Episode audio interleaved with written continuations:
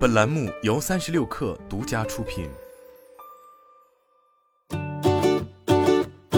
本文来自微信公众号“三亿生活”。谷歌母公司 Alphabet 方面发布了二零二二年第三季度财报，但表现却低于分析师对顶线和底线的预期，主要则是因为 YouTube 的广告收入比预期降低了四亿美元。与此同时，谷歌方面公布了 YouTube Shorts 获利的新方向。那就是像 TikTok 一样，在短视频中插入商品链接，也就是俗称的小黄车。近一年来，虽然诸多互联网公司广告业务营收的疲软有目共睹，但谷歌该季度广告收入的下降却传递出了不少的信号。具体而言，YouTube 该季度广告收入为七十点七亿美元，低于预期的七十四点七亿美元，也低于上年同期的七十二点零五亿美元。事实上，这是自二零二零年初谷歌单独披露广告收入以来。首次出现同比下降的情况，不仅是 YouTube 业绩表现不够理想，谷歌的搜索广告也面临着挑战。二零二零年第三季度，谷歌搜索广告收入为三百九十五亿美元，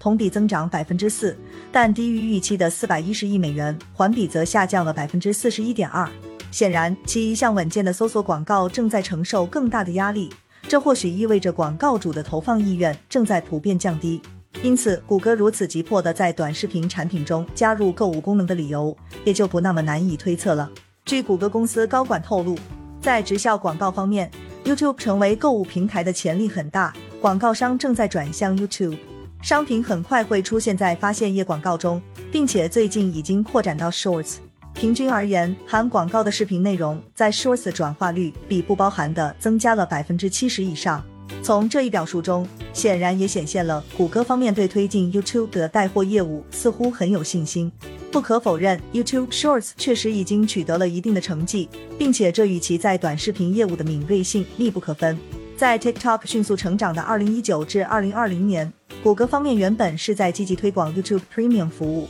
及去广告的高级订阅，但为了应对 TikTok 的崛起，YouTube 迅速降低了对于订阅服务的宣传力度。并在二零二零年初推出 YouTube Shorts，随后就在四月开始为其测试广告业务。得益于 YouTube 自身庞大的用户基础和不遗余力的扶持，YouTube Shorts 在两年不到的时间里，很快就完成了对 TikTok 的追赶。根据官方公布的相关数据显示，二零二二年第二季度 YouTube Shorts 的月活用户就已达到十五亿，而当年六月整个平台月活则为二十四点七六亿，因此也意味着 YouTube Shorts 的渗透率已接近六成。此前，在二季度的财报电话会上，谷歌高级副总裁菲利普·辛德勒就几乎毫不掩饰对于 YouTube Shorts 的赞赏，并且他认为 Shorts 货币化的早期结果令人鼓舞，我们对其表现感到兴奋。此前，谷歌首席执行官桑达尔·皮查也曾透露，YouTube 已与 Shopify 建立合作伙伴关系，来帮助创作者轻松地将他们的商店与平台相连接，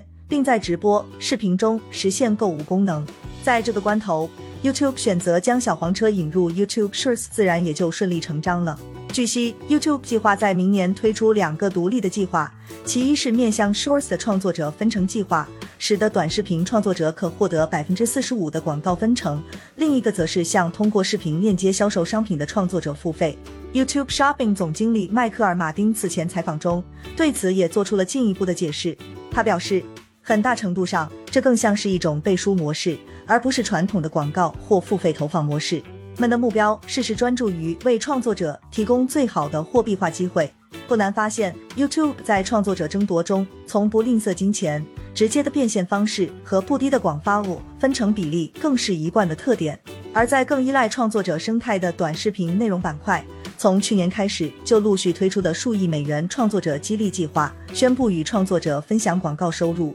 以及推出新的佣金计划。毕竟，想要让广告主更青睐 YouTube Shorts，除了平台本身的生态外，活跃的创作者群体同样也不可或缺。然而，在 YouTube Shorts 快速发展的同时，YouTube 的电商之路或许并不会一直一帆风顺，而这就不得不提及先于 YouTube 上线小黄车功能的哔哩哔哩。对于后者而言，其电商功能同样也承载了一部分的盈利期待。但尽管其布局电商业务已有近五年的时间，但至今增长仍相对缓慢。在二零二二年第二季度，B 站的电商及其他业务营收仅六亿元，同比增长百分之四，仅占总营收的百分之十二。B 站如今在电商业务方面的表现，或许很大原因是受制于其社区氛围。毕竟相比其他平台，B 站 UP 主与粉丝之间的粘性相对更高，而这自然也建立在高质量的内容上，因此也就使得用户对广告和植入有明显的排斥情绪，UP 主也因此会更加爱惜羽毛，不敢贸然带货，